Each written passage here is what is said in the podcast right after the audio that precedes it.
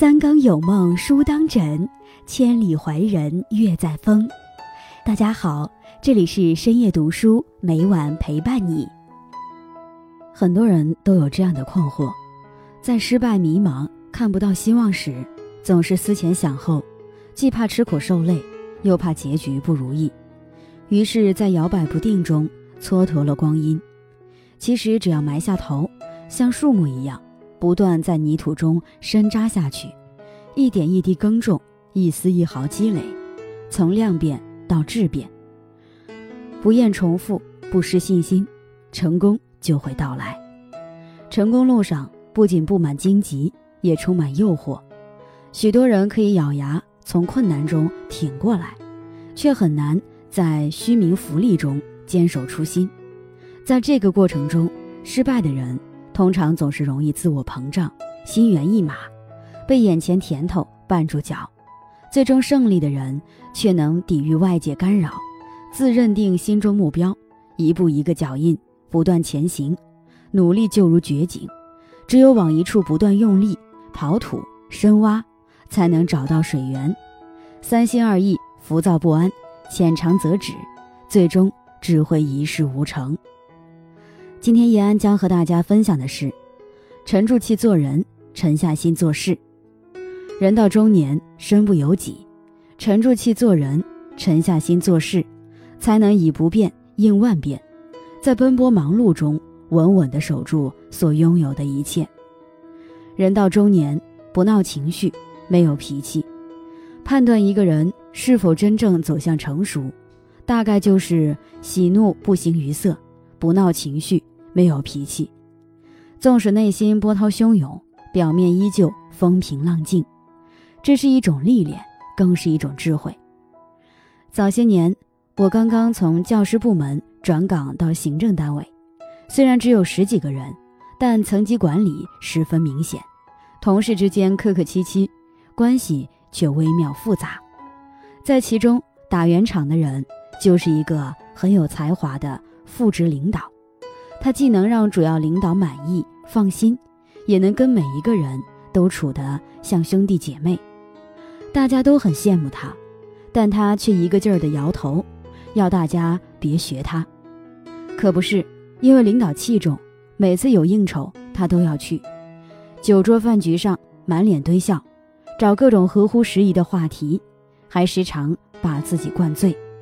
为了不让老婆担心，就让同事。把他背回办公室，直到酒醒了再回家。每次有重大活动，从策划方案到现场执行，各种统筹协调和调度，都靠他左右联系。还常常因为一个差错就被当众批评。工作时间，他在工作；业余时间，他也在工作。一个从寒门走出来的公务员，想要升职加薪，也只有苦干这一条路。但十多年过去，他始终还是个二把手，总也升不上去。每次换个一把手，他又要俯首听命，靠着老实听话、能干事，一点点赢得他们的信任和尊重。这种为人做嫁衣的事情实在很憋屈，可他却不敢有怨言，更不会表露出失望和愤满。有时候他跟大家偶尔说一句：“真想早点退休啊。”大家就秒懂了。人到中年，谁不是在负重前行？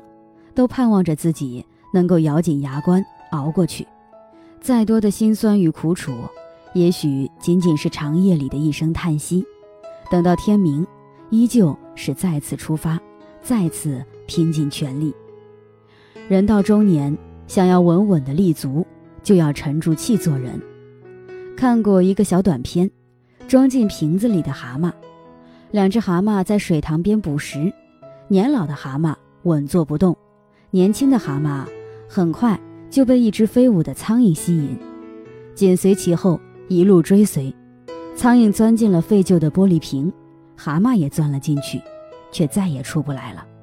苍蝇飞走了，蛤蟆别说捕食，就连性命也堪忧了。而那只静待其变的老蛤蟆。虽然间隔很长时间才吃上一只苍蝇，但屡试不爽。我们很多人像极了短片中的小蛤蟆，沉不住气，一点小诱惑或者一点小事就开始大动干戈，丝毫不要说有规划和远见，只顾任性妄为，结果掉入深渊，还没真正开始，就已经被淘汰出局。南非的首位黑人总统曼德拉，所以被称为黑人英雄，在南非的人民群众中，公认曼德拉为黑人英雄。曼德拉的一生是很曲折的，在经历磨难的时候，依然乐观的对待。多年的牢狱生活中，曼德拉不仅仅有了一颗坚强的内心，同时对未来还有着期待。南非政府判处曼德拉总统二十七年监禁。他在监狱中时刻提醒着自己，坚信自己的信念。尽管对于他来说，生活环境如何的恶劣和艰苦，曼德拉更加沉住气做人。正是由于曼德拉沉住气做人、沉下心做事，最终才成为南非第一位黑人总统，为南非的发展贡献了自己杰出的力量。人在职场最重要的本事就是隐忍和等待。被称为三国第一谋臣的司马懿，一生中几乎每一天都在伪装自己，装傻了大半辈子，只有在成功的那一刻才露出他的真实本性。沉住气不是没脾气，不是懦弱无能，而是在实力不足的时候有效的保全自己。沉住气也不是就此沉沦，而是厚积薄发，十年磨一剑，甚至。几十年磨一剑，在这个过程中，面对他人的猜忌、挑剔和打压，你没有必要针锋相对、白费力气。你要做的是悄无声息的努力，让自己成为那个卓而不群的人。人到中年，消除矫情的最好办法，就是沉下心来做事。人到中年，狠狠赚钱，才能治愈一切矫情，所有焦虑。慌乱和迷茫，都源自对自身能力不足的强烈不满。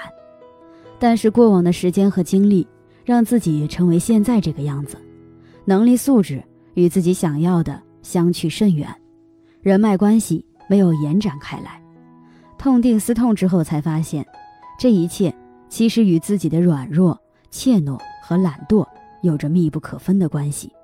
想要改变现状。就必须从改变当下的自己开始，沉下心来做事，看似简单，却极为不易。比如一个会计，想要升格为注册会计师，除了业务能力要超群，还需要通过一场场考试。但并不是每个会计都能静下心来，扎扎实实提升技能，认认真真备考。春秋时期有两个国家，一为越国，其君王。叫做勾践，另一个为吴国，其君王叫做夫差。越国被吴国灭国之后，吴王夫差为了羞辱越王勾践，就将勾践带回国。勾践每日忍辱负重，为了不忘却这段屈辱的日子，并且铭记自己要光复越国的决心，勾践在面对吴王夫差的百般羞辱，勾践还是沉住了气，沉下心来。做夫差所安排的事情，晚上不断的思考自己如何成就，如何坚持下去。于是，在自己的床头挂了一颗苦胆，每日早上总要尝一尝苦胆的滋味，以此来提醒自己。经过十多年的谋划，勾践十年磨一剑，最终磨砺了长剑，闻到了梅花的芬香。勾践被软禁期间，不断的思考国家如何才能强大。如何才能够收复失去的土地？如何才能打败吴国？勾践回到自己国家后，不忘记在吴国所受的耻辱，但是也还不能发动战争，还需要沉下心来。经过长时间的休养生息，越国终于兵粮精足，转弱为强。不久之后，吴国就被越国灭了，而吴王夫差因为羞愧难当，最后。拔剑自杀身亡。勾践灭吴之所以能够成功，就是因为他能够沉得住气做人，能够沉下心做事。沉下心来做事，如同铁杵磨针，将别人眼中看起来无法完成的任务，一点点拆解，一步步变为现实。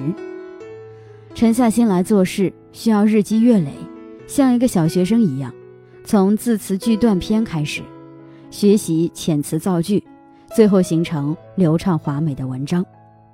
沉下心来做事，必须高度自律，没有人监督的时候，自己成为自己的导师，每天完成既定的任务，还要不断总结分析，以便每天进步一点点。人到中年，最是年富力强。最有创造力，却也必须最为谨慎，不做没有把握的事，一切都无法重来。背负着全部身家的我们，任何一次选择都必须慎之又慎，不然生命再也无法翻盘，人生将留下抚不平的遗憾。沉住气做人，沉下心做事，是中年人唯一的，也是抵达幸福彼岸的唯一捷径。与朋友们共勉。今天分享到这里，如果你也喜欢这篇文章，并且让你深有感触，希望你能分享给身边的人，让我们一起在阅读中成为更好的自己。最后，在 YouTube 和 Facebook 上都能找到深夜读书哦，依然期待与你的互动。感谢你的收看，我们下期再见。